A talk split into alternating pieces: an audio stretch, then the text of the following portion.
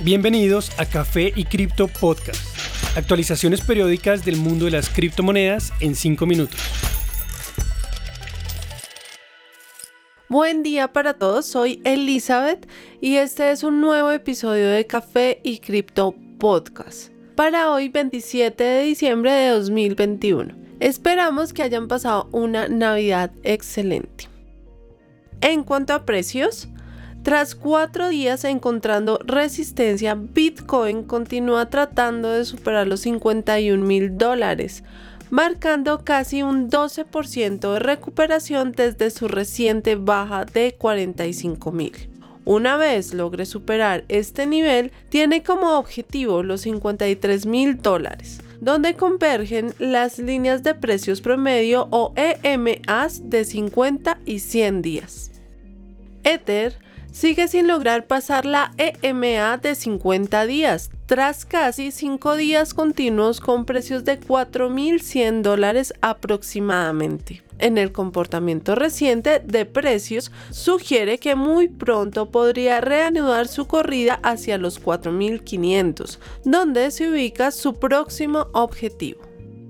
BNB está en una situación muy similar a Ether fallando en superar la EMA de 50 días tras varios intentos. Su precio actual es de 547 dólares. Solana, por su parte, no detiene su reciente impulso, alcanza la barrera de los 200 dólares, un muy importante punto de resistencia, con lo que esta moneda acumula una recuperación del 25% en las últimas dos semanas a pesar de no lograr superar temporalmente los 1.45 dólares, Cardano empieza a mostrar un impulso alcista después de cinco meses de caída continua en precios. De lograr superar este punto, su siguiente target sería de 1.7 aproximadamente, donde se ubican las EMA de 100 y 200 días. Del resto de monedas del top 10 destaca Polkadot, subiendo 11% en las últimas 48 horas para alcanzar 32 dólares. En noticias. Mike Maglon, el reconocido estratega de Bloomberg, compartió su impresión positiva respecto al mercado cripto. Afirmó que el petróleo es un mercado bajista y que Bitcoin está en el punto exacto opuesto. La criptomoneda ha ganado un 64% en lo corrido del año, lo cual, según él, significa que se trata de un mercado en alza continua. El activo digital se ha beneficiado de una adopción institucional y de otros muchos factores que indican un buen futuro para Bitcoin en el 2022. Según el estratega, Bitcoin se dirige hacia 100 mil dólares el próximo año, nivel que considera como el siguiente punto crítico. En el estado actual, espera que tras recuperarse en el nivel de 45 mil dólares, Bitcoin se dirija hasta el nivel de 70 mil. Hablando sobre altcoins o monedas diferentes a Bitcoin, McClone dijo que solo los tres mosqueteros son monedas esenciales, refiriéndose a Bitcoin, Ethereum y las monedas estables. Considera otras monedas como Dogecoin y Shiba Inu muy especulativas y eventualmente piensa que desaparecerán. Por otra parte, la cadena de bloques de Cardano ha visto un crecimiento significativo en el último año, un aspecto que es evidente al ver el número de billeteras para la moneda oficial de la red, ADA. En solo un año, la cantidad de billeteras creció en un 1200% respecto a la cantidad existente en la Navidad de 2020 desde 190 mil hasta 2.5 millones de billeteras según información aportada por la Fundación Cardano la valorización de ADA alcanza casi un 900% en los últimos 364 días. La criptomoneda empezó a mostrar un impulso alcista apoyado por dos recientes acontecimientos en el ecosistema Cardano.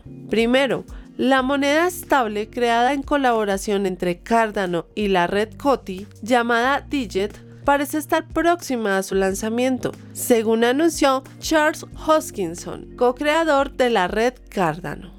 Y segundo, Hoskinson mencionó los objetivos de la red para 2022, entre los que destacó continuar trabajando para darle una identidad financiera a billones de personas, enfocándose inicialmente en el continente africano.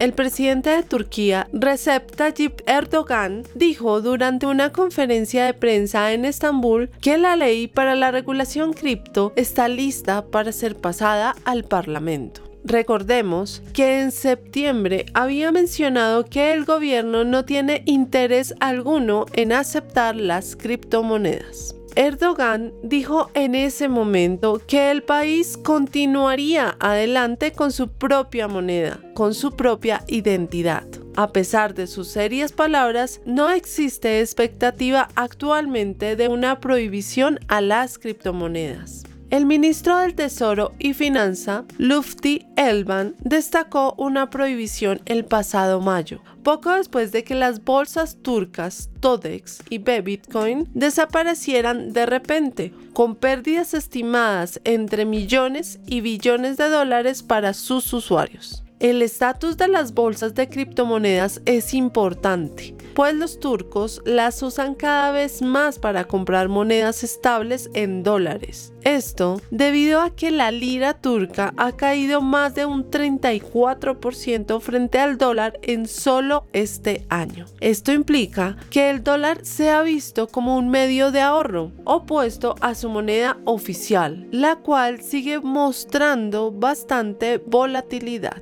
A pesar de que los turcos de más edad utilizan bancos para comprar dólares, las bolsas cripto son muy populares para las personas menores de 40 años. Ellos tratan estas bolsas como alternativas más convenientes que las oficinas de cambio. Gracias por acompañarnos en un episodio más de Café y Cripto Podcast recuerden que pueden continuar aprendiendo más acerca del mundo cripto y participando de los comentarios de la comunidad a través de nuestras redes sociales, Instagram, Twitter y TikTok, donde nos encuentran como Café y Cripto. Y no olviden, la cadena de bloques vino para quedarse. Los artículos y análisis mencionados en este podcast no constituyen una recomendación u oferta de inversión ni una promesa de resultados futuros. Haremos todo lo posible para garantizar la precisión de la información incluida en este podcast sin asumir ninguna responsabilidad por información faltante o incorrecta. Las operaciones con criptomonedas implican un elevado riesgo, incluyendo pérdida parcial o total del capital invertido y pueden no ser adecuadas para todos los inversores.